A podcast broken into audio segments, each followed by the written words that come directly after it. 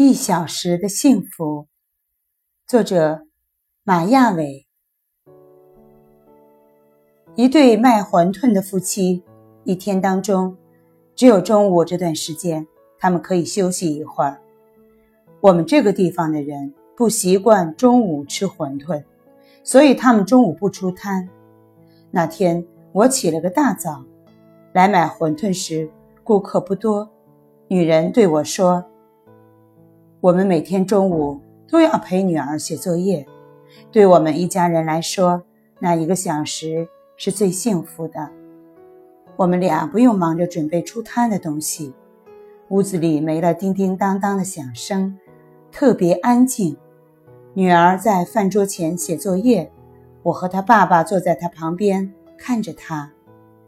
女儿说最喜欢我们这么陪着她，有太阳的时候。阳光能照进屋子里，屋子很亮堂。女儿特别懂事，写累了就冲我们笑笑，我们都不说话，就那么安安静静的陪着她，真幸福。那一个小时眨眼就过去了。女儿要上学了，我们也要准备晚上出摊的东西。